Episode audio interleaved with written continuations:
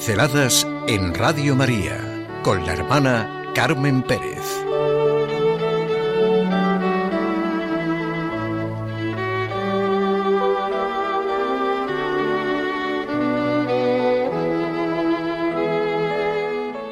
Por ser resurrección, vamos a hablar de uno de los hombres más famosos del mundo.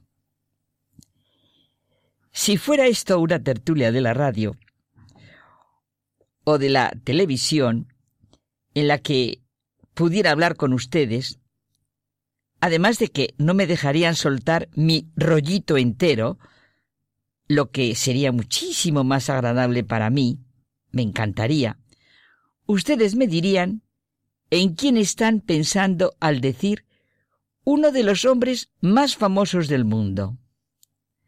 Antes de seguir, piensen en quién es para ustedes uno de los hombres más famosos del mundo. Bueno, desde ahora digo que no estoy pensando de ninguna manera en Jesucristo que excede todas las medidas. Pues ya seguimos una vez que ustedes han pensado en algún nombre, y estoy segura de que serían difíciles las coincidencias. Giovanni Papini dice que uno de los hombres más famosos del mundo es Tomás el Mellizo. En su obra, La historia de Cristo, llama uno de los apartados que dedica a la resurrección Tomás el Mellizo. Llegan sus amigos, todos gozosos por lo que acaban de vivir, y le dicen a Tomás, llamado el Mellizo, Hemos visto al Señor. Era verdaderamente Él, y nos ha hablado y ha comido con nosotros. Se lo decían a uno que estaba harto, hablando crudamente, y que no estaba para cuentos, que diríamos en un castellano clarito. No estaba dispuesto a creer de oídas en la resurrección de Jesús de Nazaret. Desconfiado, receloso, desesperanzado, no estaba para esa alegría que traían los que habían sido sus amigos y compañeros durante tres intensos años. Y a estos, que venían tan contentos y que querían comunicar, llenos de gozo, la buenísima noticia, les dice a bocajarro, a quemarropa, si no veo en sus manos las llagas de los clavos, y no pongo el dedo en la llaga de los clavos, y mi mano en el costado, no lo creeré. No solo si no veo, dice, sino también si no toco, palpo, pongo mi mano. No tiene confianza más que en sus ojos y en sus manos. Pues esa es la respuesta que ha hecho de Tomás uno de los hombres más famosos del mundo. Eso pasa con Jesucristo, que eterniza incluso a los que han desconfiado de él, a los que le han traicionado, a los que le han ofendido. No hubiéramos oído hablar tanto de Poncio Pilatos, lavarse las manos como Pilatos, Judas, ser un traidor como Judas, y, bueno, algo importantísimo que se me ha pasado con Poncio Pilato, la famosa pregunta, ¿y qué es la verdad? Y que se la hace precisamente al que tiene ante él. O Herodes, etcétera, ¿Cuántos hubieran sido unos desconocidos si no hubiera sido por Jesús de Nazaret? Si no lo veo, no lo creo. Expresión conocidísima y repetida en todos los idiomas. Quizá ha quedado un poco reducida la frase. Estoy con Papini. Esta frase ha hecho de Tomás uno de los hombres más famosos del mundo. Papini es un convertido, deslumbrado por la novedad del cristianismo, como ha ocurrido con tantos a lo largo de la historia. Este convertido se revuelve porque los católicos de toda la vida no valoramos en toda su grandeza el encuentro con Cristo. Su objetivo es comunicar su encuentro con Cristo, hacer atractiva la figura de Cristo y su mensaje.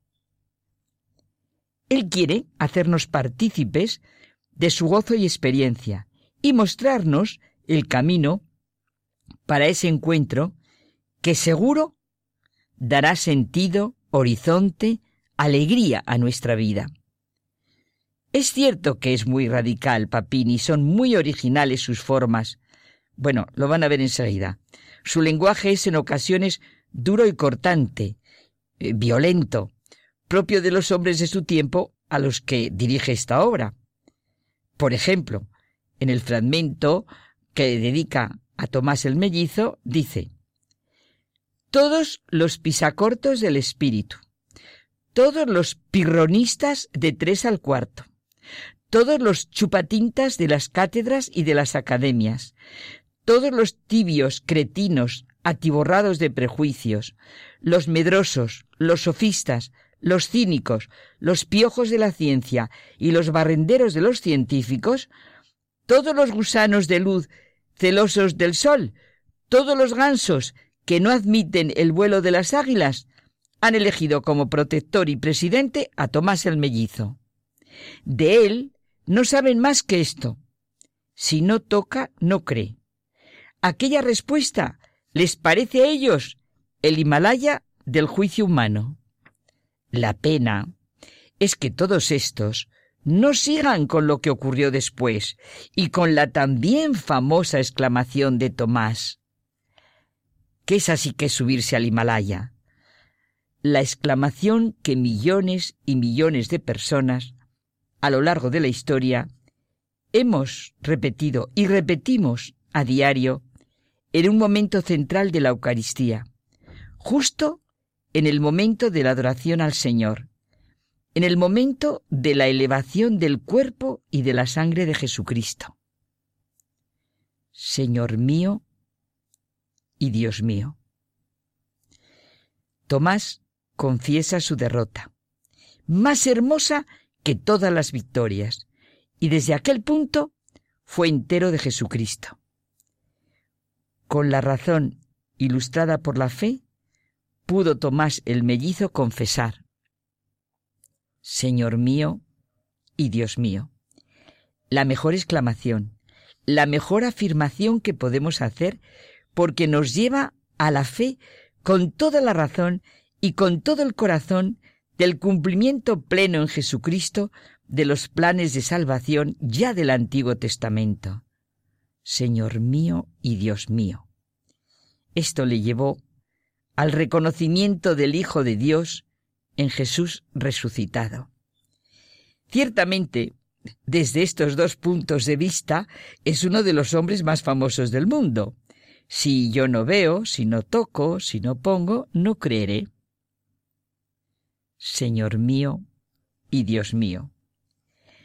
La alegría de saber que Jesús está vivo y la esperanza que llena el corazón no se pueden contener. Esto debería suceder también en nuestra vida. Sintamos la alegría de ser cristianos. Nosotros creemos en un resucitado que venció el mal y la muerte. Tengamos la valentía de salir para llevar esta alegría y esta luz a todos los lugares de nuestra vida, como nos dice el Papa Francisco. La resurrección de Cristo es nuestra mayor certeza, es el tesoro más precioso. ¿Cómo no compartir con los demás este tesoro, esta certeza, no es sólo para nosotros, es para transmitirla, para darla a los demás, compartirla con los demás. Es nuestro testimonio.